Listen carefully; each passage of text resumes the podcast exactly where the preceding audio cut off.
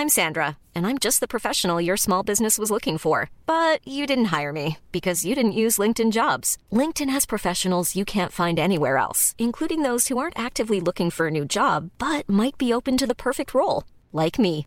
In a given month, over 70% of LinkedIn users don't visit other leading job sites. So if you're not looking on LinkedIn, you'll miss out on great candidates like Sandra. Start hiring professionals like a professional. Post your free job on linkedin.com/people today.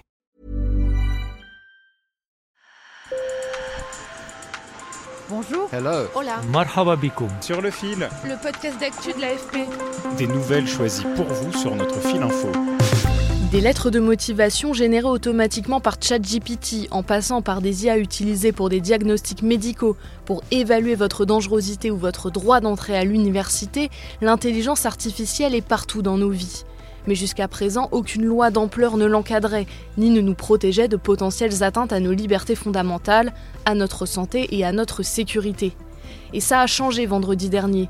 L'UE a conclu un véritable marathon de négociations et s'est accordé sur l'IA Act.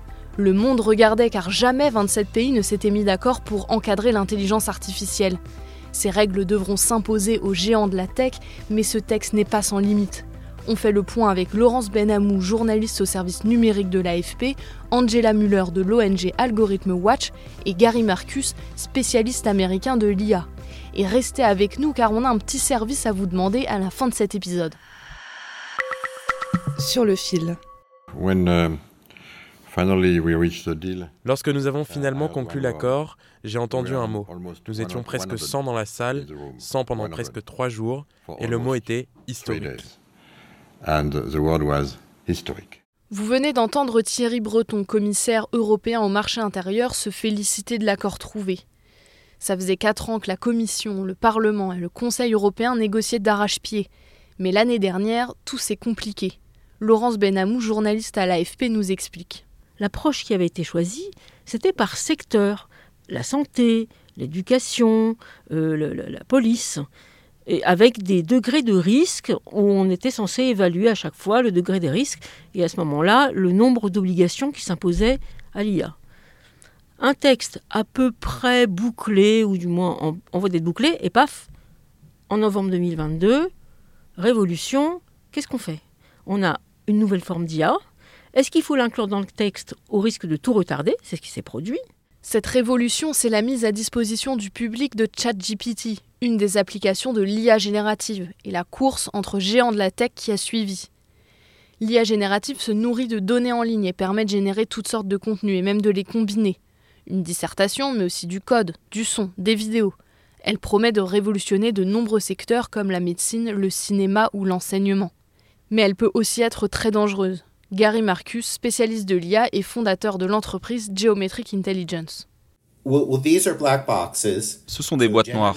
Les modèles d'IA générative ont une surface plus vaste. Elles sont capables de plus de choses et elles le font de façon moins transparente.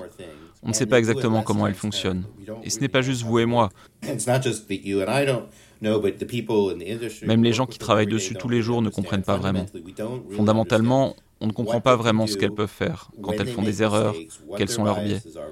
Pourtant, des gens utilisent ces IA tous les jours pour tout. Le risque principal et le plus immédiat est que l'IA est très très bonne pour générer de la désinformation. Elle ne comprend pas le monde, elle copie juste les mots et les phrases des humains. C'est remarquable, mais cela veut aussi dire qu'elle n'est pas contrainte par la réalité. Donc si vous voulez utiliser l'IA pour monter un faux narratif, pour influencer une élection, vous pouvez le faire pour très peu cher.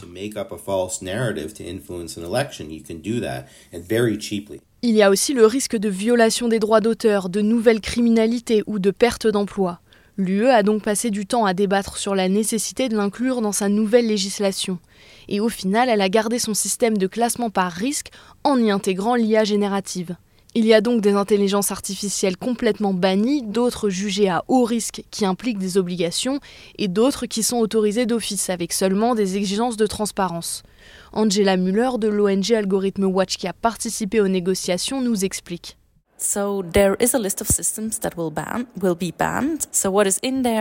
Il y a une liste de systèmes qui seront interdits, par exemple l'identification de gens par la biométrie dans l'espace public. Il y a énormément d'exceptions pour des raisons de sécurité nationale.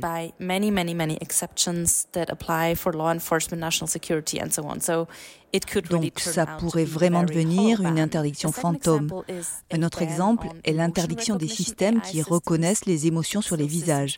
C'est interdit dans les écoles, sur les lieux de travail, mais applicable dans le cadre de politiques migratoires. Deuxième catégorie, les systèmes dits à haut risque. C'est le cas de ChatGPT ou des logiciels de tri de CV par exemple, car ils peuvent avoir des biais conduisant à des discriminations. Ils ne sont pas interdits, mais leurs développeurs ont finalement des obligations à la suite d'une véritable bataille entre les négociateurs. Ces systèmes dits à haut risque devront remplir des conditions. D'abord, les fournisseurs.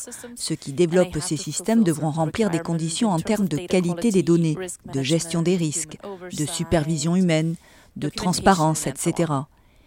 Il y a aussi des obligations moins strictes pour les institutions publiques ou les entreprises qui utilisent cette technologie.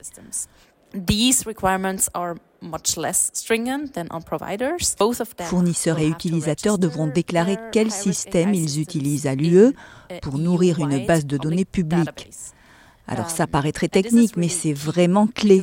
Ce que ça veut dire, c'est qu'on va avoir des preuves et savoir quels systèmes à haut risque sont sur le marché en Europe et qui les utilise, où et pourquoi.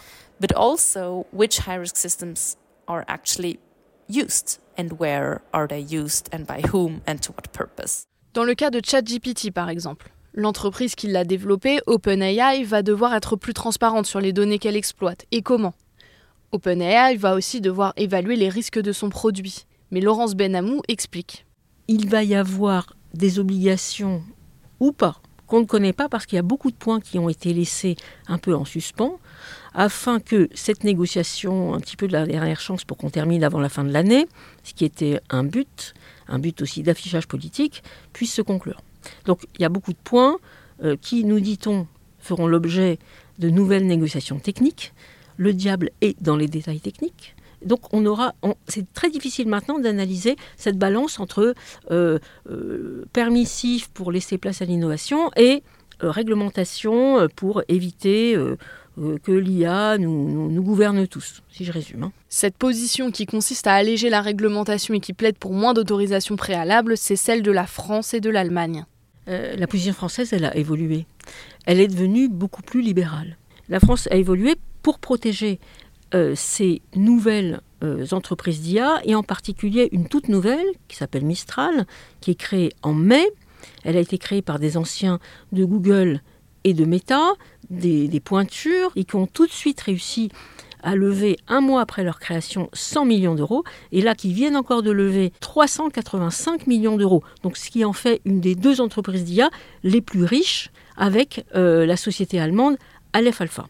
Du coup, la France et l'Allemagne rejoignent finalement les intérêts des GAFA américains, d'OpenAI soutenu par Microsoft, Meta, Google, etc., qui évidemment n'ont pas intérêt à une trop grande législation. Cette réglementation, par son ampleur, est une première mondiale, mais certains pointent déjà des risques d'obsolescence de cette IA Act, comme le premier accord trouvé avait été rendu caduque par l'émergence de ChatGPT en novembre 2022.